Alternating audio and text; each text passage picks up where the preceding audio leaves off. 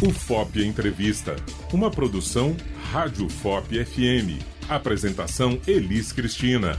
Realização Universidade Federal de Ouro Preto.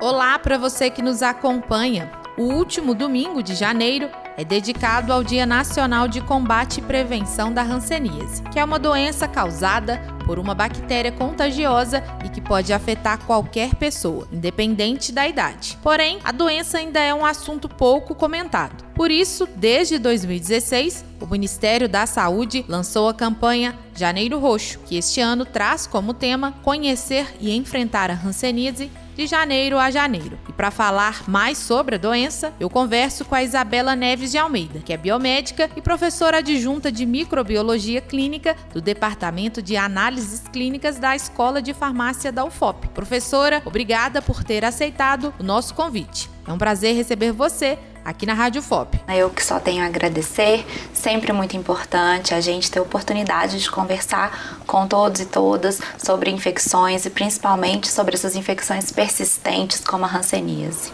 Professora, para iniciar nossa conversa, o que é a hanseníase? E como se dá a transmissão da doença? A hanseníase é uma doença infecciosa, né, ou infecto-contagiosa, de caráter crônico. O que, que isso significa? É uma doença causada por uma bactéria o Mycobacterium leprae. Assim como toda infecção vai ter sua fase aguda, manifestação de sinais e sintomas, mas crônica, porque esses sintomas persistem, persistem a longo prazo e se não tratada ou se não tratada a tempo, podem inclusive gerar graus incapacitantes. A gente vê alguns pacientes perdendo movimentos e tendo essas lesões a longo prazo. Então, a gente classifica, né, como uma doença infecciosa de caráter crônico. Em relação aos sinais e sintomas, né, os principais sinais e sintomas, os mais clássicos da hanseníase, são os aparecimentos das manchas nas, na pele. Então, principalmente manchas esbranquiçadas, avermelhadas, nos membros superiores e inferiores, braços e pernas, olhos, faces, né? Também a gente tem características muito marcantes. E manchas é uma, um sintoma inespecífico. Mas o que chama muita atenção e acende o alerta de uma provável hanseníase é que essas manchas observa-se a perda de sensibilidade, principalmente a sensibilidade térmica, ou seja, na região da mancha não consegue se sentir muito bem e principalmente perde a capacidade da sensação de frio e calor. Uma segunda manifestação clínica muito clássica que pode vir associada à primeira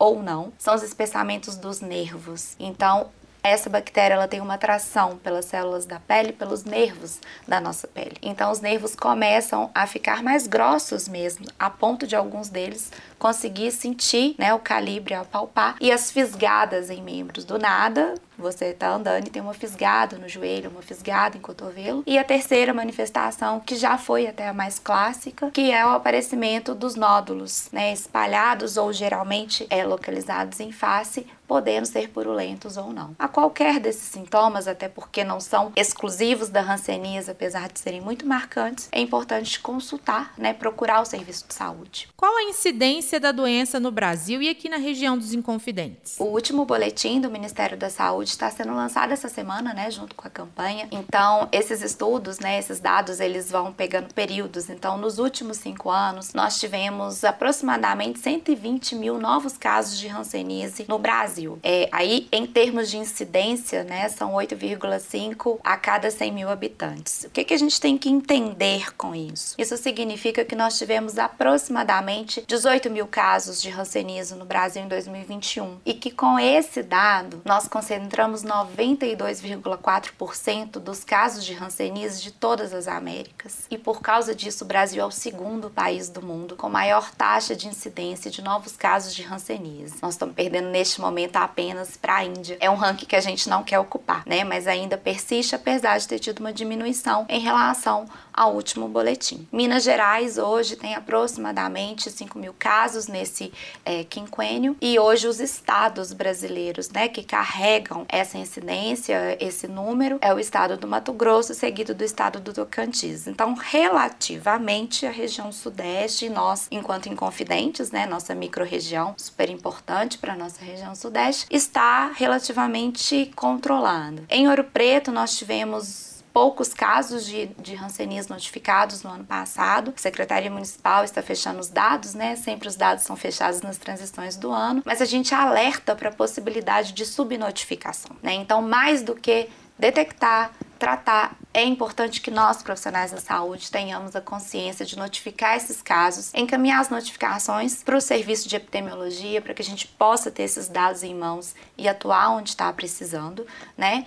E também temos que ter um senso crítico nesse momento, que nos últimos dois anos, por causa da pandemia da Covid, inclusive esse é um dado que o Ministério traz no último boletim, o cidadão né, deixou muitas vezes de procurar o serviço de saúde, até por dificuldade mesmo de acesso de trânsito. Então a gente está num momento delicado de rever nossos indicadores, mas nesse momento nossa região não é a mais preocupante. Diante desses dados, qual a importância de ter uma campanha em nível nacional voltada para a conscientização sobre a hanseníase? Essa campanha é importantíssima. Nós, profissionais da saúde, nós precisamos de melhorar nossa forma de comunicação com a sociedade, né? Uma coisa, eu estou sempre conversando, falando com alunos da área, com profissionais da área, mas a gente precisa que a população como um todo tenha acesso. A hanseníase é a prova viva disso. Quando a gente conversa, às vezes, né, em rodas fora do nosso meio de trabalho, as pessoas assustam quando a gente fala em tuberculose hanseníase. Ainda existe, não acabou, porque deixar de falar da doença não quer dizer que ela vai deixar de existir, elas existem, hanseníase está aí, é endêmica. Então, campanhas como essa,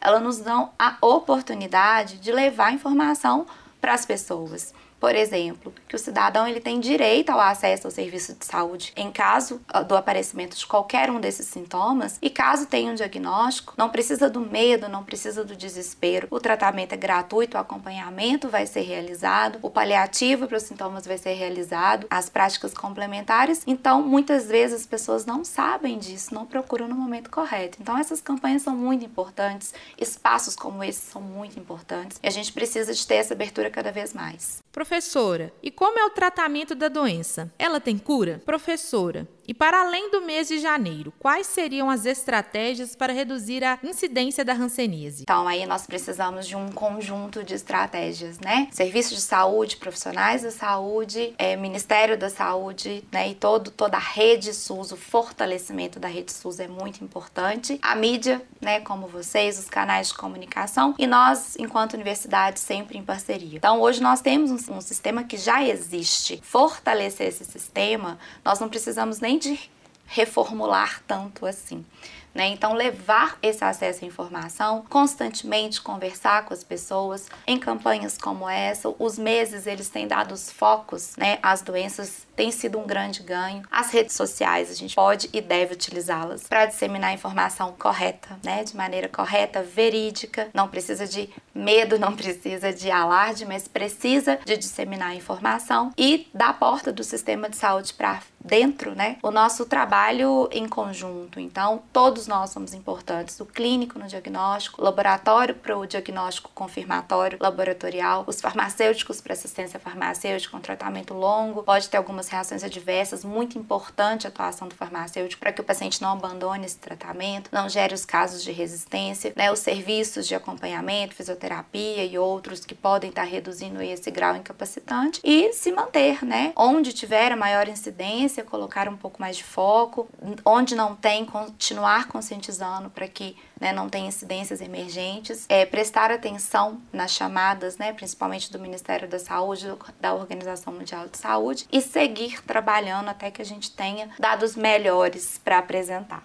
Você está no FOP Entrevista, eu sou Elis Cristina e eu estou aqui nos estúdios da Rádio FOP com a Isabela Neves de Almeida, que é biomédica e professora adjunta de microbiologia clínica do Departamento de Análises Clínicas da Escola de Farmácia da UFOP. O tema de hoje é hanseníase. E professora, para finalizar a nossa entrevista, por que a hanseníase ainda persiste como um problema de saúde pública e como a gente pode se cuidar. Bom, então a hanseníase ela persiste como problema de saúde pública porque ela faz parte de um grupo de doenças que carrega um triste sinônimo científico, que é o das doenças negligenciadas. São doenças que a endemia está diretamente relacionada a condições sociais difíceis, precárias, pobreza, fome, falta de acesso a condições higiênicas, higiênicos sanitários e a informação, né? Inclusive também o acesso aos serviços de saúde, a serviços básicos que são direitos humanos mínimos que deveriam ser garantidos a todos e todas, e infelizmente nós sabemos que ao redor do mundo não são. Então, a hanseníase, como uma doença infecciosa, ela carrega essa marca, por isso que ela persiste. Nós temos também dentro, né, aí da, da ciência,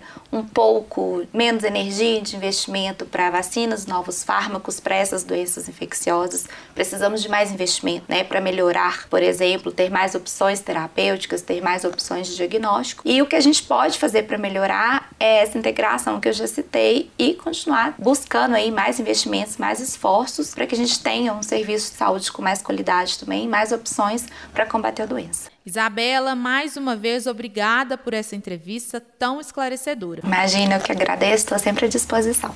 E aqui em Mariana, basta procurar as unidades básicas de saúde mais próxima à sua casa em caso de suspeita. Já em Ouro Preto, as unidades básicas de saúde oferecem testagem e tratamento gratuito contra a hanseníase. E como parte da campanha Janeiro Roxo deste ano, a Secretaria de Estado de Saúde de Minas vai promover entre os dias 31 de janeiro e 2 de fevereiro o segundo webinar estadual de hanseníase. O encontro virtual é aberto à participação de todos e não é necessária inscrição prévia. A transmissão do webinar será pelo canal da Secretaria no YouTube. E chegamos ao fim de mais um FOP Entrevista. Eu sou Elis Cristina, a produção deste programa é de Beatriz Araújo de Oliveira, uma realização da Universidade Federal de Ouro Preto e Fundação de Educação, Artes e Cultura. Até a próxima!